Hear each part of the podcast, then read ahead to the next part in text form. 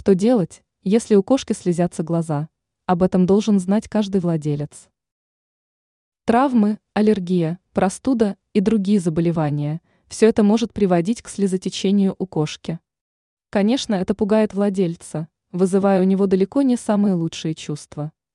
О том, что делать, если у питомца возникло слезотечение, вы узнаете из статьи.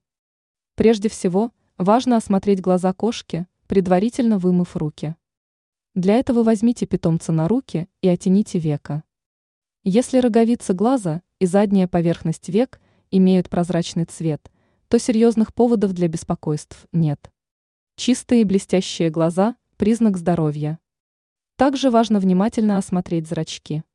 В норме они должны иметь одинаковый размер. Если роговица глаза имеет мутный оттенок, а веки и слизистые глаза являются покрасневшими, то стоит насторожиться. Такие симптомы могут указывать на заболевание глаз. Если кошка не открывает глаза, то от осмотра лучше воздержаться. В этом случае следует немедленно посетить врача. Он проведет осмотр глаз, назначит нужное лечение.